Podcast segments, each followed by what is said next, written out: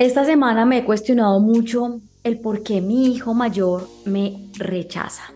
Sí, él está ahorita muy apegado a su papá y quiere estar todo el tiempo con él.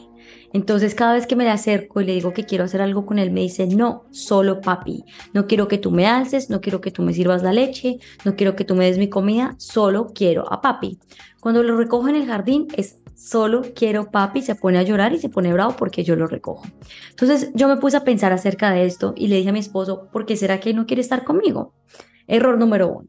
Entonces mi esposo me empieza a decir un montón de razones con juicio de valor del por qué Mateo no quiere estar conmigo.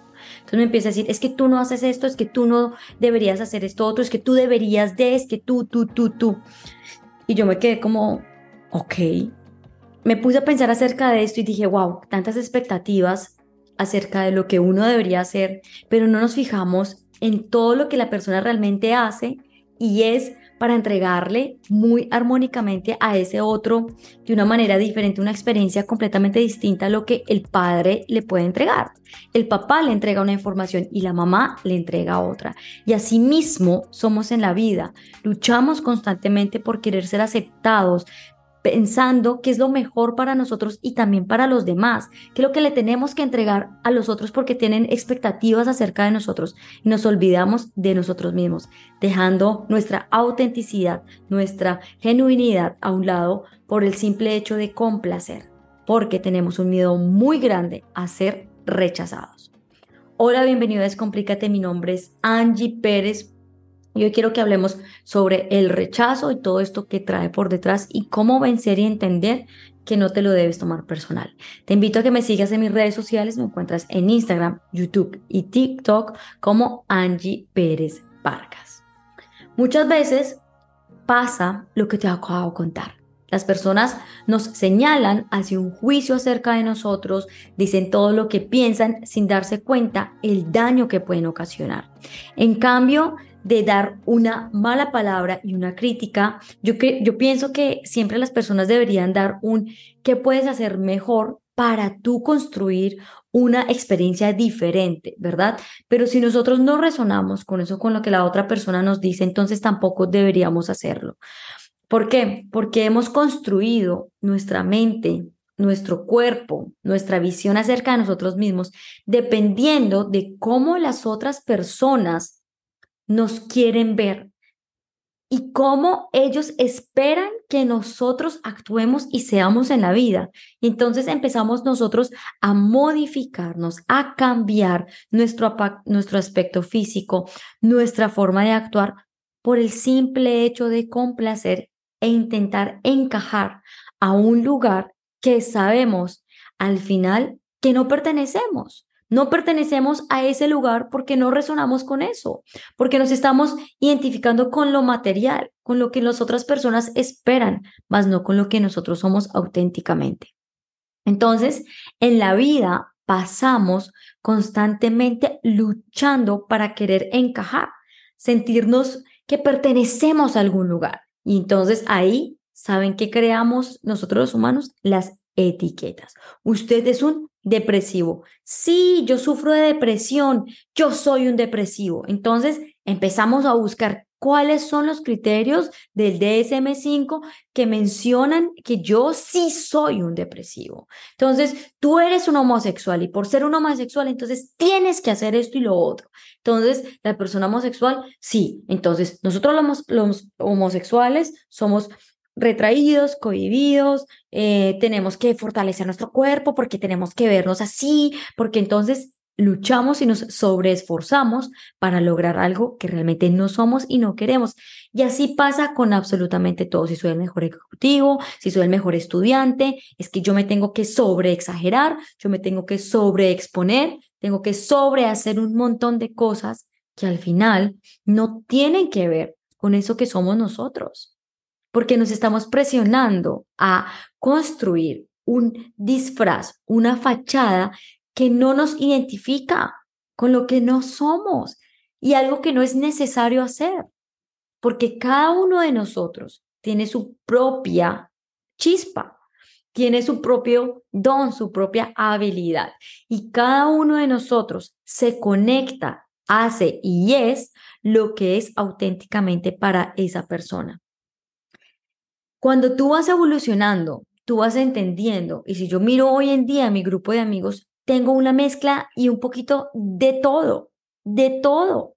Hay de todo tipo de personas, pero todos tenemos un mismo enfoque y es querer evolucionar y crecer. Nos compartimos, nos apoyamos, nos decimos palabras lindas.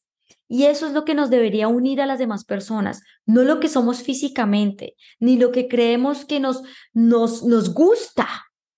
A los dos nos gusta esa música, a los dos no, sino que nos una esas ganas de querer crecer y ser diferentes como seres humanos, que nos unan esas palabras lindas para ayudarnos a crecer, que nos unan todas esas habilidades de entendimiento, que nos aceptamos los unos a los otros. No nos aceptemos como somos, así porque sí, simplemente porque tenemos miedo a rechazarnos. La aceptación tiene que ver con tu forma de verte, tiene, tiene que ver con tu forma de mirarte al espejo y decir, es que soy un ser maravilloso, soy auténtico y a mí me encanta esto y voy a hacer lo que a mí me gusta. El rechazo es por ese mismo miedo de no ser aceptado. Y a ti te da miedo eso porque tú no te conoces, ni te reconoces, no te hablas lindo. Y siempre estás esperando que las otras personas te aprueben lo que tú sabes que ya tienes que ser y hacer. Si tú te encuentras con una persona que está saliendo, tú sabes si esa es la persona correcta o no, porque te sientes seguro con esa persona, porque te hizo reír, porque genuinamente es como tú.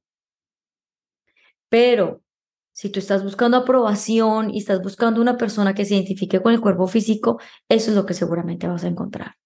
Entonces, todo depende de cómo tú actúas en tu propia vida.